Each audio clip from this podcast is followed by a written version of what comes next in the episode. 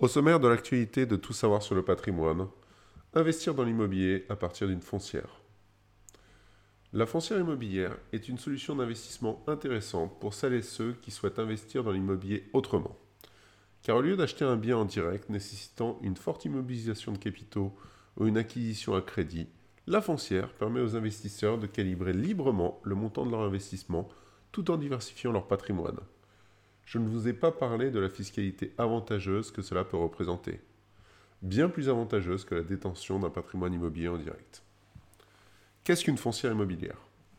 La foncière est une société commerciale ayant pour objet social l'investissement dans l'immobilier et la gestion d'un parc locatif. Elle permet d'investir dans n'importe quel type de bien immobilier. Cela laisse un vaste choix d'investissement quand on connaît la diversifiée du marché immobilier on peut y retrouver aussi bien du foncier, terrain à bâtir, de l'immobilier professionnel, tertiaire, commercial ou industriel, ainsi que de l'immobilier d'habitation. Mais une foncière peut aussi prendre la forme d'une holding immobilière. Elle sera alors composée de parts ou d'actions de sociétés immobilières, voire de parts de SCPI. Dans ce cas de figure, la gestion du parc immobilier sera déléguée aux différentes sociétés filles. Les différentes catégories de foncières immobilières. Les foncières immobilières peuvent prendre plusieurs formes juridiques, telles que SARL, SAS, SIIC, SPICAV. Vous noterez que la société civile immobilière ne fait pas partie de la liste des sociétés foncières. Cela s'explique par la nature civile de son activité. Même si chaque type de foncière a pour but d'investir dans l'immobilier, elles répondent à des objectifs patrimoniaux différents. La SARL immobilière une foncière non cotée en petit comité. Commençons par étudier la SARL immobilière. D'un point de vue juridique, la SARL immobilière rentre parfaitement dans la typologie des foncières, car elle a bien un objet commercial ainsi qu'une prépondérance immobilière. D'un point de vue patrimonial, la SARL immobilière répond à plusieurs objectifs. Assurer la stabilité de l'actionnariat. Les parts de SARL étant difficilement cessibles, ce type de société est à privilégier pour un actionnariat de proximité, qu'il soit familial, amical ou professionnel. Cela en fait un bon véhicule d'investissement long terme. Constituer une gestion forte, car le ou les gérants ont tout pouvoir pour agir pour le compte de la société sans limitation. Limiter la responsabilité des associés investisseurs. Cette dernière est cantonnée au volet financier à hauteur du capital apporté. Exploiter un régime fiscal avantageux car au lieu de percevoir des loyers, les associés pourront avoir des dividendes. Fini les revenus fonciers. La SAS immobilière pour une souplesse maximale.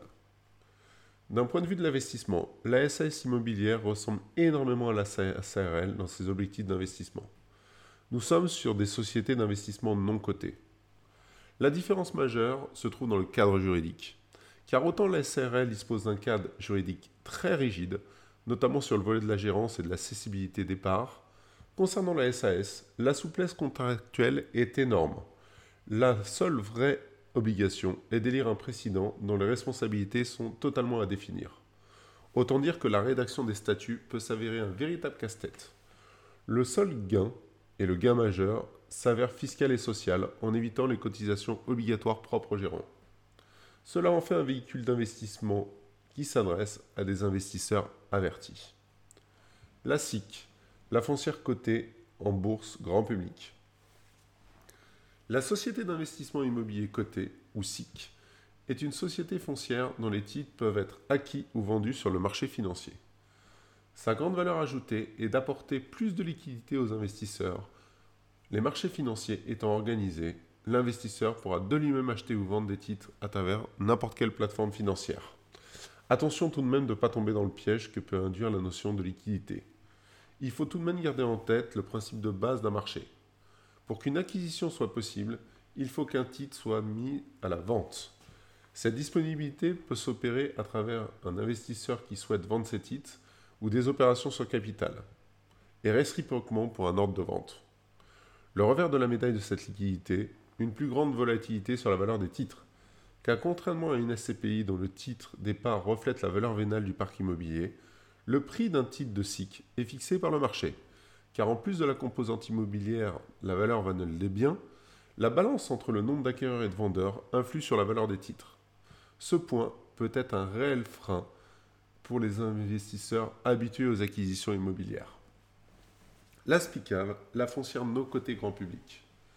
La société de placement à prépondérance immobilier à capital variable, ou SPICAV, est comme son nom l'indique, une foncière non cotée. Elle s'adresse à un large public d'investisseurs, qui soient particuliers ou professionnels. Son objectif, augmenter la liquidité du support pour se rapprocher d'un fonds de commun de placement, au PCVM. Pour assurer cette mission, la SPICAV est nécessairement une solution d'investissement mixte.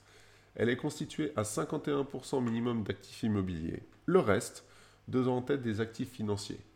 L'objectif pour le gestionnaire est de rester aux alentours des 35% d'actifs financiers.